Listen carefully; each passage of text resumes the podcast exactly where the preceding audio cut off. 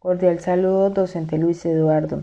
En vista de sus recomendaciones y su comentario en el foro, em, el tema a tratar en este podcast es la situación de emergencia en el planeta por la pandemia del COVID-19 en el rol de poderes de dos países. Pues los dos países a tratar es China y Estados Unidos, que son los líderes mundiales. Y pues en este tema hay un, un trasfondo que pues según la historia, hace 40 años, eh, cuando estaba el líder Deng Xiaoping, él empezó a desarrollar una economía víctima de décadas de experimentos comunistas.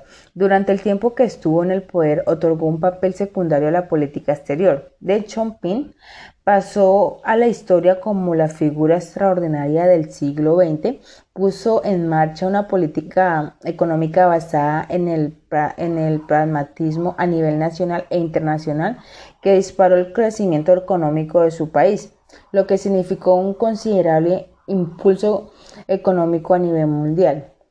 En el siglo XXI está haciendo una increíble historia a la transformación de China en una superpotencia. Pero lo realmente interesante es que si observamos en los últimos 20 años ha ido en progreso en progreso y en cambio Estados Unidos ha estado de, eh, de tropezón en tropezón, o sea, de, de desmejoramiento básicamente. En diciembre del 2001, China entró en la Organización Mundial del Comercio. Fue el momento clave en el que pasó a ser parte de la economía mundial. El mundo empezó a fabricar en China, lo que provocó un auge en la producción a bajo costo y que hacía y que hacía Estados Unidos a finales del 2001 salía de un atentado del 11 de septiembre y se sumergía en dos décadas de guerra que no se ha cerrado del todo. En agosto del 2008, China ganaba un protagonismo sin precedente en los Juegos Olímpicos de Pekín, una exhibición de la confianza que resumaba el país. Solo tres años después se produjo la quiebra del Lehman Brothers Em, agudizando la peor crisis financiera para la economía global. Pero en especial la occidental sufrió un golpe durísimo y por primera vez la economía china jugó un papel significativo en la recuperación a nivel mundial. En los, en los siguientes años eh, en los siguientes años de crisis mundial, los estadounidenses atravesaban un momento crítico donde el gobierno adquiría préstamos millonarios para mantenerse a flote. China aquí también jugó sus cartas. Pasaron tres años de la quiebra del Lehman Brothers, donde China habría duplicado su tenencia de deuda de Estados Unidos y se convirtió en, el mayor prestamista de Washington, superando el billón de dólares hasta, hasta bueno, eh, hasta algunas historias eh, llevan el ADN chino, pues Estados Unidos con toda esa deuda que ha tenido, eh, su porcentaje está con dinero de China, básicamente.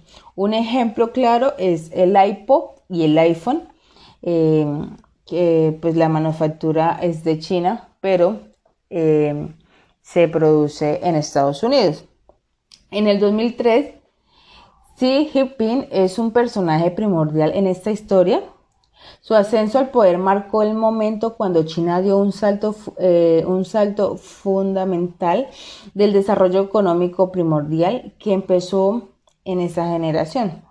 China empezó a exportar infraestructura como la ruta de, la seda, un proyecto más ambicioso del China que pues eh, hoy por hoy, eh, así como es ambicioso de China, es el más grande a nivel mundial y pues muchos tienen que ver con esto y muchos van a tener que ver con este proyecto en muchos años más adelante. Entonces, más de 100 países se han unido a la iniciativa. También se está creando un bloque eh, más extenso que ha vuelto muy dependiente de China para crecer y desarrollar económicamente. Eh, China quiere atraer a su órbita países más pequeños y más débiles de los que puedan manejar. Lo que China quiere de esos países es cierto nivel de respeto y reverencia.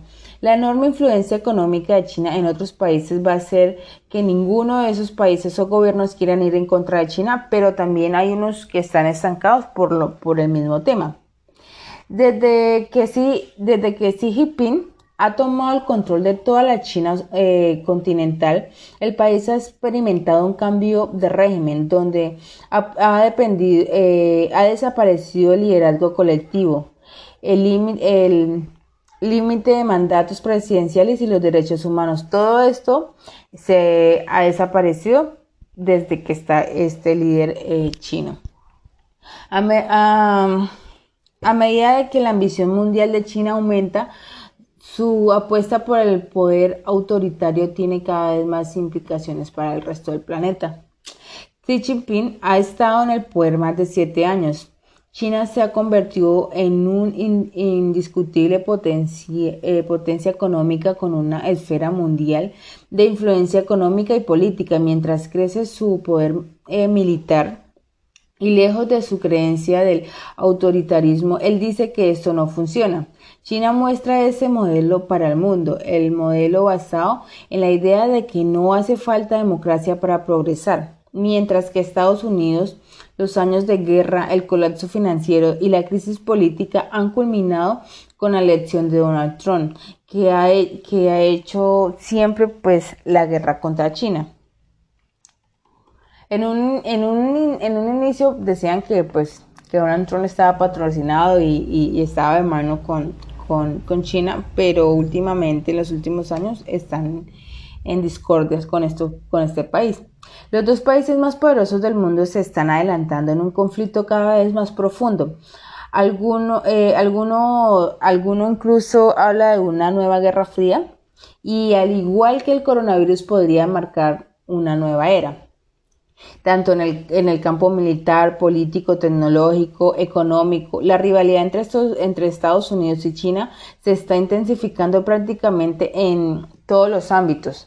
Eh, ahora el brote de coronavirus en China convirtió en pandemia, en, en pandemia mundial ha llevado estas tensiones a otros extremos. La situación actual es muy seria y alarmante. Hemos llegado al punto de que la tensión bilateral es altísima.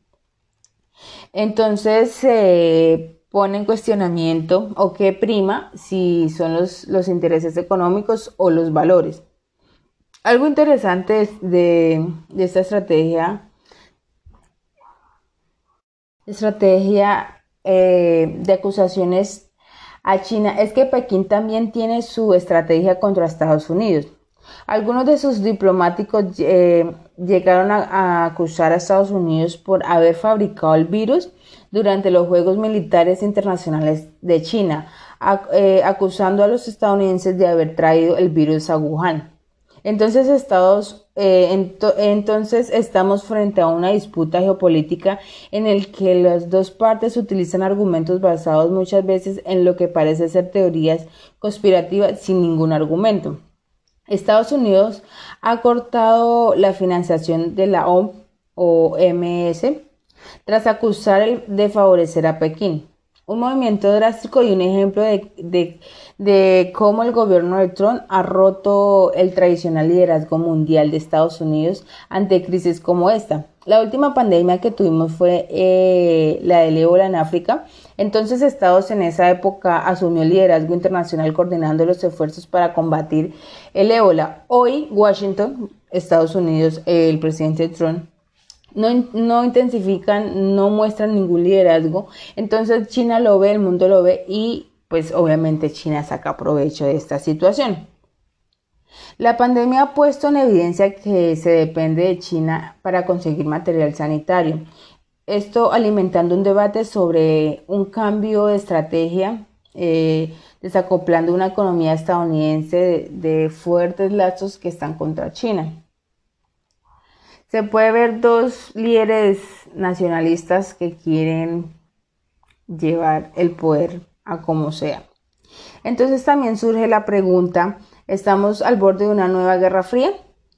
La interconexión que existe entre estos dos países, ya sea en la producción del iPhone o prácticamente en todo tipo de bienes y servicios ha sido, eh, perdón, eh, de bienes y servicios han sido un factor clave en las últimas décadas. Desacoplar esas economías sería un desastre eh, monumental para ambas partes, pero sí, pero sí se está haciendo de cierto desacoplamiento de poco a poco como por ejemplo cuando Estados Unidos le prohibió a sus empresas trabajar con, Huawei, el gigante de las comunicaciones chinas del, 5G.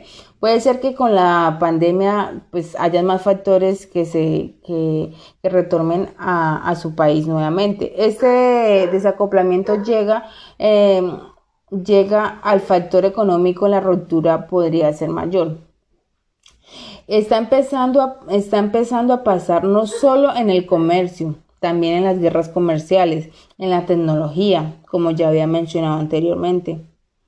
Eh, ya que Estados Unidos son cada vez más restringidos con lo de los, con, con la conectividad del 5G. Esto puede pasarle a los mercados financieros y si se desatan los lazos económicos, volvemos a, eh, volvemos a tener ante nosotros las características de la antigua Guerra Fría y esto significa que el resto del mundo tendría que decidir de qué lado está.